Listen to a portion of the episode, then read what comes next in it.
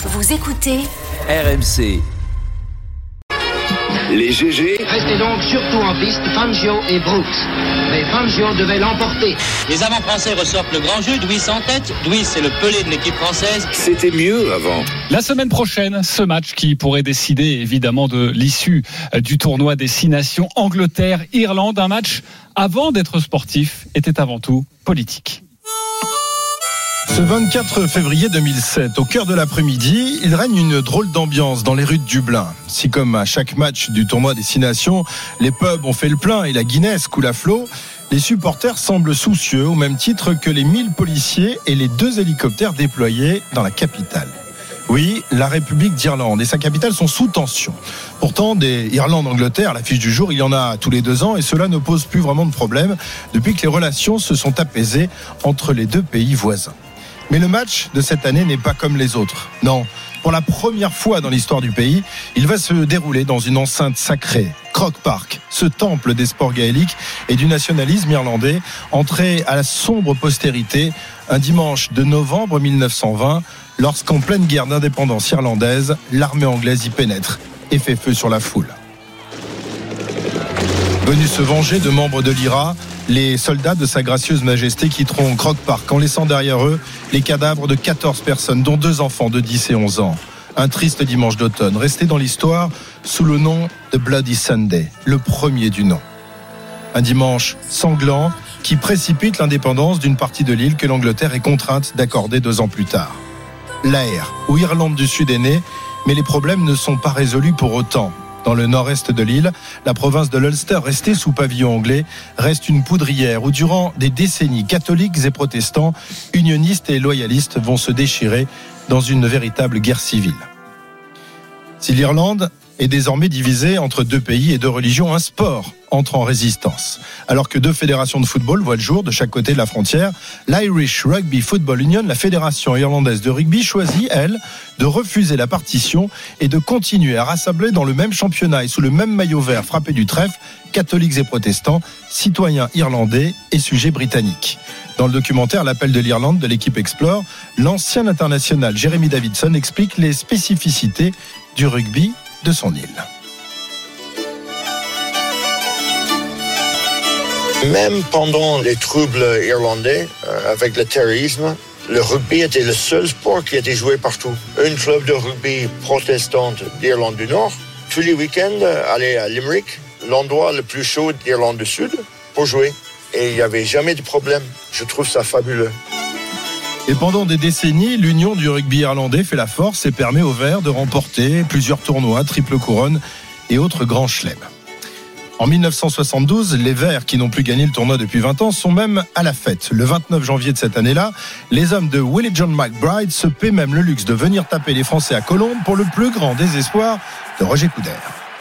Ici Colombe, mesdames et messieurs, bonjour. Les matchs entre l'Irlande et la France ce ne sont pas des cadeaux. Et sur cette astuce, c'est Iki qui est parti. Alors que Moloney s'est détaché, va. Fin de départ de Iki et essai de Moloney. Ça commence mal pour l'équipe de France. Ça commence mal et ça finira de la même façon pour les Bleus, battus 14 à 9 dans leur vieille enceinte de Colombe qui vit ses dernières heures. Un exploit que les Irlandais vont ensuite reproduire deux semaines plus tard à Twickenham face à leur ennemi héréditaire, l'Angleterre. Playing in injury time, Kevin Flynn,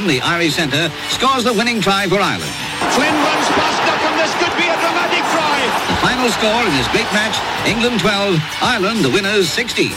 Les Verts euphoriques sont en route vers le Grand Chelem et s'apprêtent à recevoir dans leur stade de Lansdowne Road Écossais et Gallois. Willie John McBride, le capitaine irlandais, commence à y croire sérieusement. On sentait que ça pouvait être notre année, qu'on aurait pu finir le boulot et décrocher la triple couronne. Et pourquoi pas même rêver du Grand Chelem. Et puis, il y a eu le Bloody Sunday. Oui, le Bloody Sunday, deuxième du nom, qui 51 ans après le drame de Croke Park frappe cette fois-ci le nord de l'île et la ville de Londonderry. Le 30 janvier 1972, des parachutistes britanniques malmenés lors d'une manifestation de militants catholiques ouvrent le feu sur la foule, provoquant la mort de 13 personnes. Le choc est immense. La guerre civile, jusque-là cantonnée au nord de l'île, menace de s'exporter vers le sud. Les deux communautés sont à cran. Des menaces de l'IRA parviennent même aux fédérations écossaises et galloises qui décident alors de ne pas se rendre en Irlande pour y disputer leur match. Le demi-mêlée Gareth Edwards était à l'époque la star du Pays de Galles.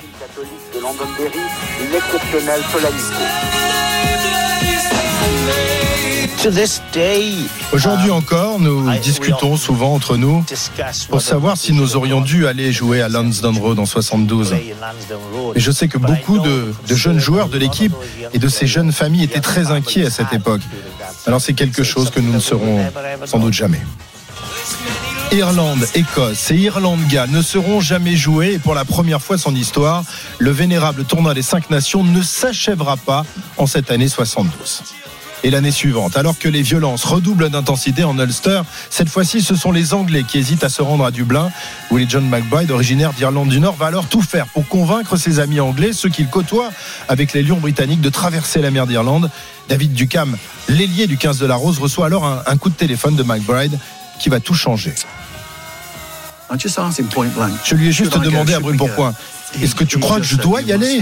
Qu'on doit tous y aller? Il m'a répondu Oui, tu dois venir, tu dois venir. Ces trois mots résonnent encore aujourd'hui dans ma tête. Convaincu, Duckham va ensuite prêcher la bonne parole auprès de ses coéquipiers pour qu'ils acceptent de faire le court et périlleux déplacement. Le 10 février 73, il fait un froid de gueux dans Lansdowne Road, mais les cœurs irlandais sont chauds et font un triomphe aux hommes de la rose. L'Angleterre entre sur le terrain sous une standing ovation menée par le Premier ministre irlandais Jack Lynch. L'Irlande vous remercie de votre présence avant le match international de rugby entre l'Angleterre et l'Irlande à Lansdowne Road. Et le soir, à l'heure du banquet, malgré la défaite sévère, les hommes de la Rose ne regrettent pas leur geste. Le capitaine anglais John Pullen se font même d'un discours qui marquera les esprits, notamment ce David Duckham, son coéquipier. Je me souviens très bien des mots de Pullen, notre capitaine. Ce n'était pas un grand bavard ni un grand orateur, mais là, il a terminé son court discours en disant Mesdames et messieurs, il a regardé la salle en le disant Nous n'avons peut-être pas été bons, mais au moins nous nous sommes présentés. Soudain, tout le monde s'est levé et s'est mis à applaudir. Oui, on s'est tous levés. Il avait vraiment trouvé les mots qu'il fallait. Le tournoi est sauvé. Le rugby irlandais conserve son unité, mais une unité fragile qui risque de voler en éclats si un autre problème d'ordre musical, cette fois-ci, n'est pas résolu. Le journaliste Tom English explique les raisons du malaise, toujours dans le documentaire L'appel de l'Irlande. Le chant du soldat était l'hymne de l'équipe d'Irlande, mais c'est l'hymne de la République d'Irlande. Donc seuls les joueurs du Sud chantaient. Les Nord-Irlandais ne le pouvaient pas. Et pour nous, c'était normal. Pour tout le monde, c'était normal. Personne ne percevait le problème que certains joueurs puissent chanter un hymne et, et d'autres non. Les choses avaient toujours été ainsi.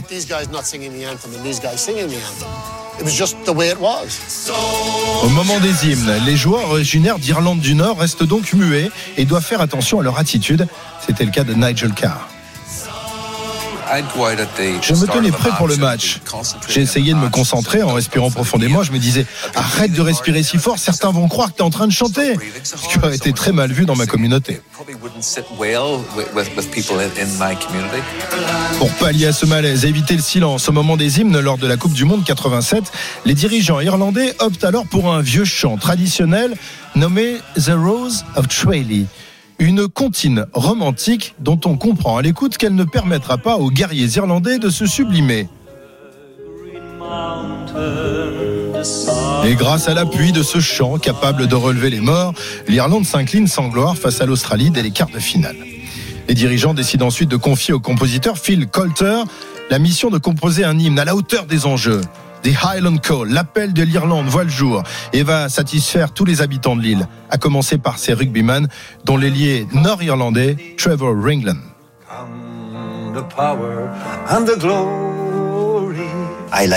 J'aime beaucoup cet hymne. Il me convient parfaitement et en plus il a le mérite d'accomplir quelque chose d'essentiel. Il réunit toute l'Irlande et crée des ponts entre les communautés. Désormais, qu'il soit sujet de sa gracieuse majesté ou citoyen républicain, tous les rugbyman irlandais pourront chanter ensemble épaule contre épaule à chaque match international.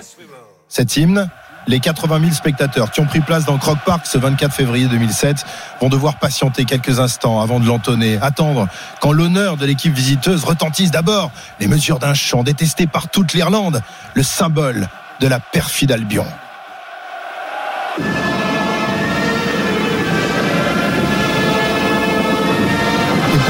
Première fois dans l'histoire de ce stade, le God the Queen retentit. Il sera respecté et même applaudi par le peuple irlandais. Puis vient le tour du chant du soldat, l'hymne de la République d'Irlande, un chant que pour l'unique fois de sa carrière, le talonneur Jerry Flannery décide de célébrer. J'étais conscient d'une chose. Quand vous êtes enfant, votre rêve est de jouer pour l'Irlande contre l'Angleterre. Et on jouait à Croke Park. C'était exceptionnel. Donc je me suis dit, s'il y a bien un jour où je dois chanter l'hymne national, c'est aujourd'hui. Et puis le moment que toute l'île attend arrive enfin. Les premiers accords d'Island Call retentissent dans un Croke Park submergé d'émotions. Phil Coulter, le compositeur, se souvient de cet instant si particulier.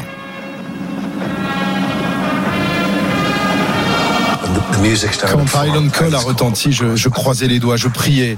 Et quand la foule a commencé à chanter, le stade a littéralement explosé. Comme un seul homme, les 23 joueurs vêtus de vert hurlent les paroles de l'appel de l'Irlande et l'émotion gagne vite Jerry Flannery ou John Bull Ice, le taureau de Limerick transformé en crocodile aux larmes salées. Ce jour-là, Highland Call décroche ses lettres de noblesse et entre au panthéon des grands hymnes. Un chant patriotique qui transcende le 15 du trèfle, qui étrit l'Angleterre 43 à 13, la plus lourde défaite de l'histoire de la Rose face à son adversaire irlandais. Si les victimes des deux Bloody Sunday resteront à jamais dans le cœur des Irlandais ce jour-là, par le biais d'un match de rugby, la Verte Irlande, ces quatre provinces enfin réunies derrière un même champ, ont pris leur revanche sur 700 ans de colonisation et de brimade. Une vengeance pacifique faite de chants, de poussées en mêlée et d'essais libératoires. La victoire du trèfle sur le fusil.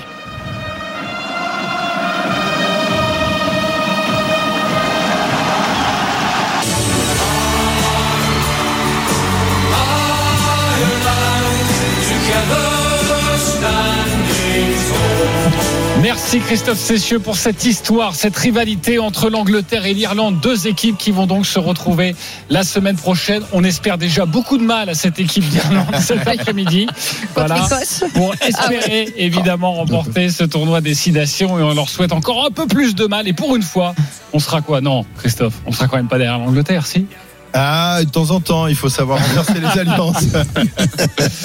Merci Christophe. Sachez que tous les C'était mieux avant sont à retrouver en podcast